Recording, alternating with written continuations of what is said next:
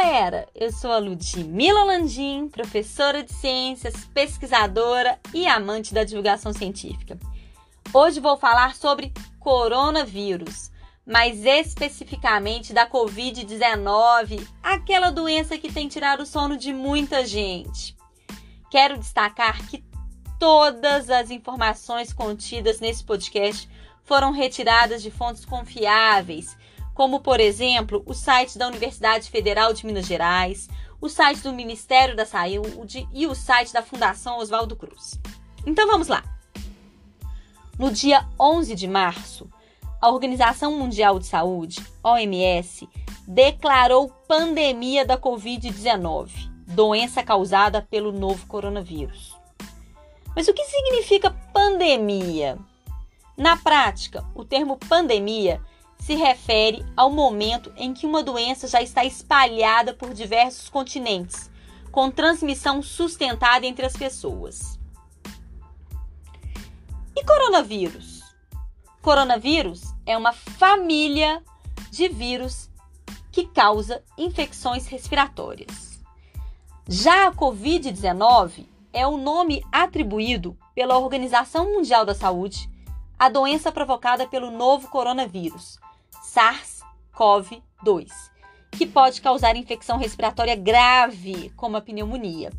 Este vírus foi identificado pela primeira vez em humanos no final de 2019 na China. A Covid-19 é transmitida por meio de partículas de secreções respiratórias. Por isso, apenas cuidados básicos de higiene podem reduzir o risco de transmissão e contágio. Mas quais seriam esses cuidados básicos de higiene que devemos adotar? Então vamos lá. Lave adequadamente as mãos com água e sabão. Evite tocar o rosto, olhos, nariz e boca com as mãos. Cubra o nariz e a boca com o cotovelo flexionado caso precise tossir ou espirrar. Utilize álcool em gel nas mãos com frequência. Não compartilhe objetos pessoais, como aparelhos celulares, fones de ouvido, tablets, talheres, toalhas, pratos e copos. Mantenha a distância de pelo menos um metro de qualquer pessoa com sintomas respiratórios, como tosse e espirros. Evite aglomerações e não frequente espaços fechados e muito cheios. Mantenha os ambientes bem ventilados. Desinfete várias vezes superfícies como maçanetas, telas de eletrônicos, corrimão e chaves de carro. Adote a nova etiqueta do convívio social. Nada de beijinhos, nada de abraços e aperto de mãos. Demonstre seu apreço e amizade ajudando a barrar o avanço da pandemia.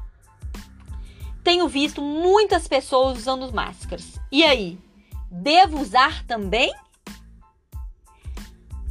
Vale destacar que pessoas sem sintomas respiratórios não devem usar as máscaras. Elas não impedem uma eventual contaminação. As máscaras são importantes de serem utilizadas por quem tem sintomas gripais, para evitar que os vírus que saem com o espirro e a tosse contaminem as superfícies. Mas o melhor mesmo é poupar outras pessoas do risco de contágio.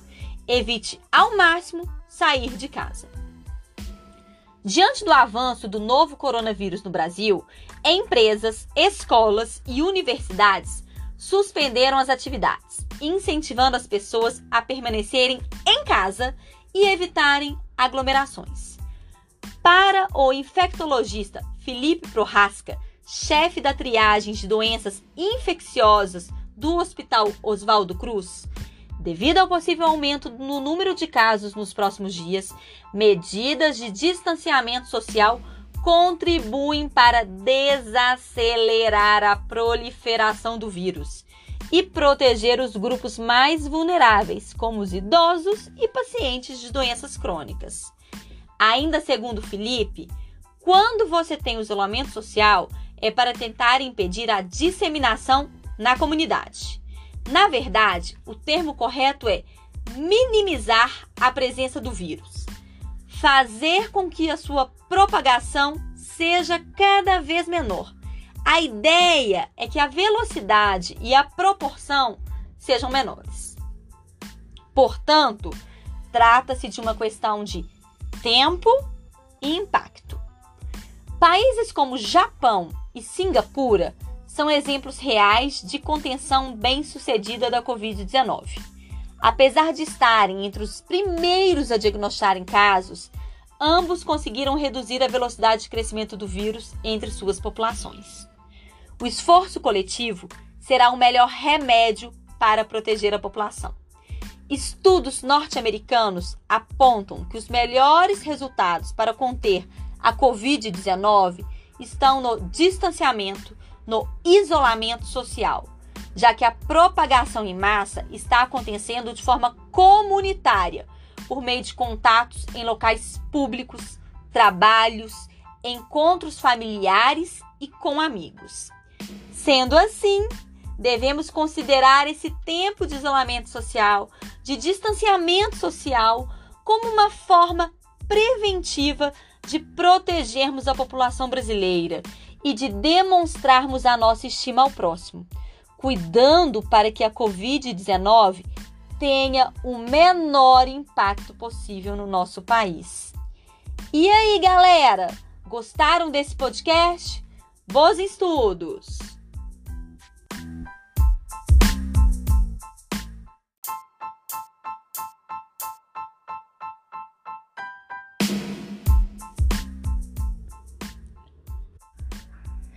Fala galera, eu sou a Ludmila Landim, professora de ciências, pesquisadora e amante da divulgação científica.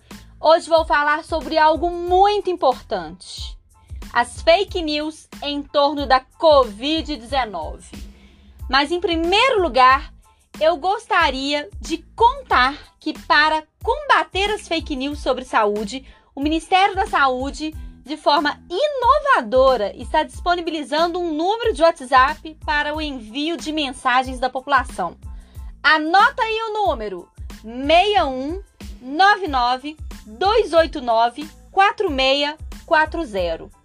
E para fazer esse podcast, adivinhe, consultei o site do Ministério da Saúde. Fonte segura, né, galera? Olha só, algo muito importante a se dizer. Até o momento, hoje, dia 21 de março de 2020, não há nenhum medicamento, chá, substância, vitamina, alimento específico ou vacina que possa prevenir a infecção pelo coronavírus. O mundo inteiro está numa corrida para desenvolver remédios, vacinas e testes mais rápidos para a Covid-19. Inclusive, a Universidade de São Paulo também está nessa corrida. Ela está desenvolvendo uma vacina que, de maneira bem simples e didática, essa vacina teria a função de impedir que o vírus entre na célula a partir da criação de anticorpos bloqueadores. Alguns medicamentos também estão sendo muito falados na mídia principalmente a hidroxicloroquina, medicamento que trata a malária, a artrite reumatoide e o lúpus. Esse medicamento está em fase de testes em vários países para ser usado contra a Covid-19, inclusive no Brasil. Porém, os efeitos desse medicamento no tratamento da Covid-19 não são conclusivos, uma vez que ainda estão em fase de testes. Vamos para as fake news. Receita de coco que cura coronavírus. Óleo consagrado para curar coronavírus. Vitamina C cura coronavírus. Chá de erva doce cura coronavírus. Coronavírus pode ser curado com tigela de água de alho recém-fervida. São todas fake news. E a água quente mata o coronavírus? Não, galera, não mata. A temperatura do corpo humano é de pelo menos 36 graus. Assim, beber a água a uma temperatura de 26 a 27 graus não traz benefício algum em relação à eliminação do novo coronavírus, uma vez que no corpo humano o vírus tolera temperaturas de pelo menos 36 graus. Utilizar álcool em gel nas mãos para prevenir coronavírus altera bafômetro nas blitz. O Ministério da Saúde informa que a utilização do álcool em gel como medida de prevenção às doenças transmissíveis é eficaz e importante para evitar a disseminação de vírus. A inalação momentânea do álcool em gel após a sua utilização pode durar alguns segundos nos pulmões, caso esteja em ambiente fechado com pouca ventilação. Contudo, é eliminado em menos de dois minutos. É importante esclarecer que apenas a inalação do produto não acarreta absorção do álcool na corrente sanguínea, como ocorre nos casos das pessoas que ingerem bebidas alcoólicas.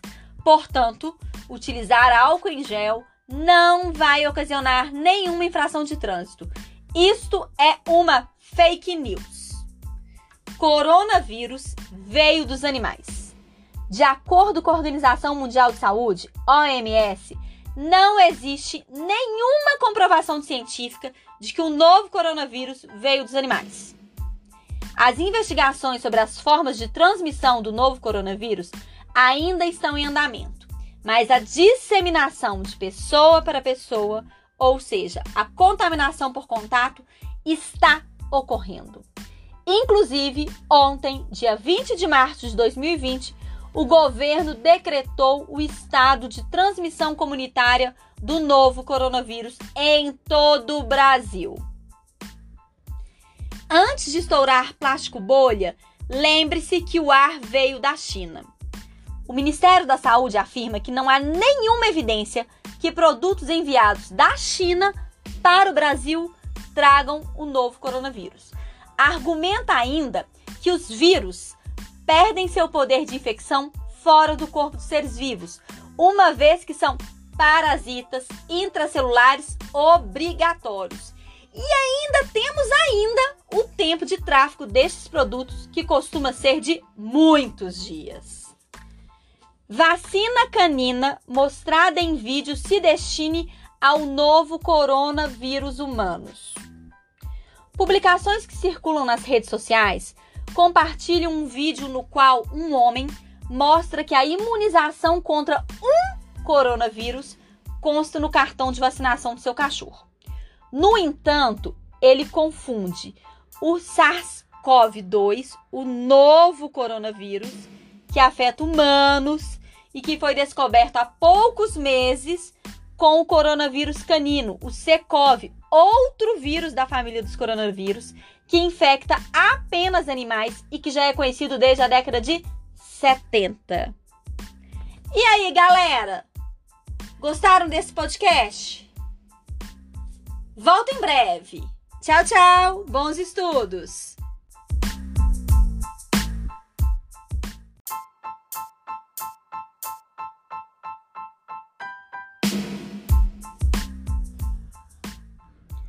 Fala galera, eu sou a Ludmila Landim, professora de ciências, pesquisadora e amante da divulgação científica. Hoje vou falar sobre o sistema ósseo e sua interação com os sistemas muscular e nervoso na sustentação e movimentação dos animais. Apesar de estudarmos separadamente cada sistema do corpo, ao trabalharem, eles o fazem em conjunto. O sistema nervoso, por exemplo, formado por estruturas como cérebro e nervos, envia impulsos elétricos a outros órgãos, promovendo nossa movimentação. Os músculos, ao receberem tais sinais, contraem-se e, unidos aos ossos, funcionam como verdadeiras alavancas. Essa integração, envio de impulsos pelo sistema nervoso, contração muscular e articulação dos ossos permite movimentos, como por exemplo o de fazer anotações em nosso caderno enquanto escutamos esse podcast.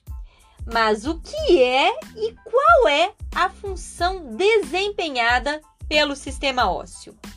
Como vimos anteriormente, o sistema ósseo exerce função no processo de movimentação e é formado por uma grande quantidade de ossos perfeitamente interligados, que recebe o nome de esqueleto. E a função do esqueleto?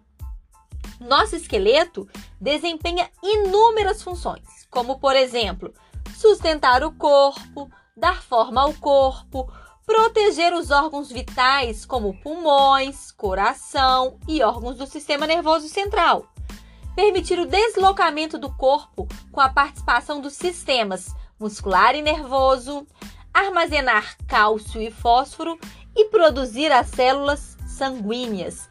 Viu como são muitas as funções? Mas o sistema ósseo é formado apenas pelo esqueleto? Não, ele também tem outros elementos, como cartilagens, tendões e ligamentos. As articulações são os pontos de conexão dos ossos. Em algumas articulações, os ossos estão bem unidos e não há nenhum movimento entre eles. São as articulações imóveis, fixas, como ocorre no crânio.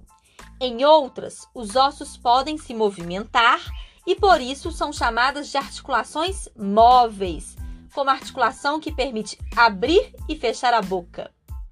Os tendões podem ser entendidos como fitas ou cordões do nosso corpo, cuja função é conectar os músculos aos ossos.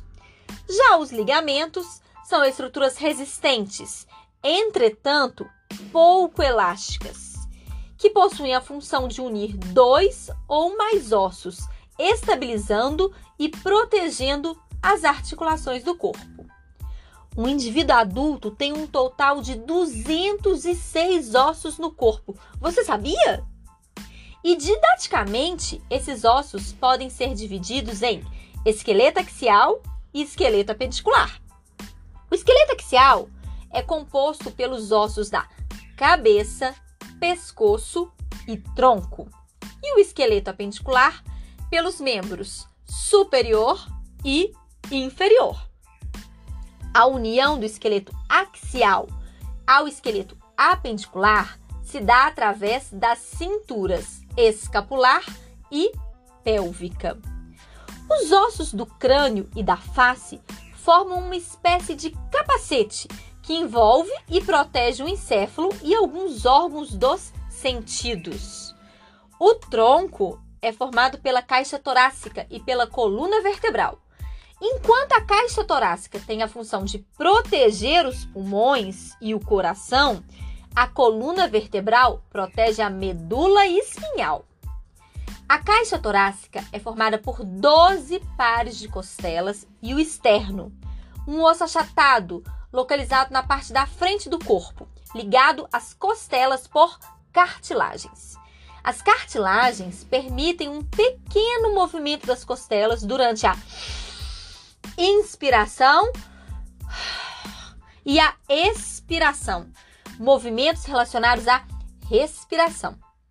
A coluna vertebral é composta por 33 pequenos ossos chamados vértebras.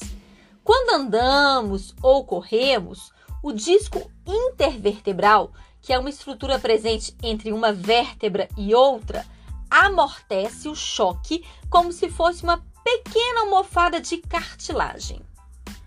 O esqueleto apendicular é composto por aproximadamente 126 ossos, os quais formam os nossos membros.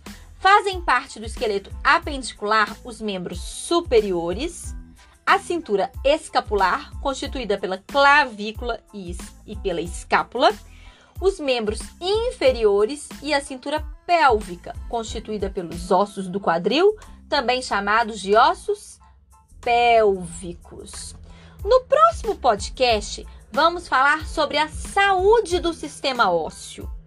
Você sabia que os ossos têm um grande poder de regeneração? Então não percam o próximo podcast. E aí, vocês gostaram desse podcast? Bons estudos!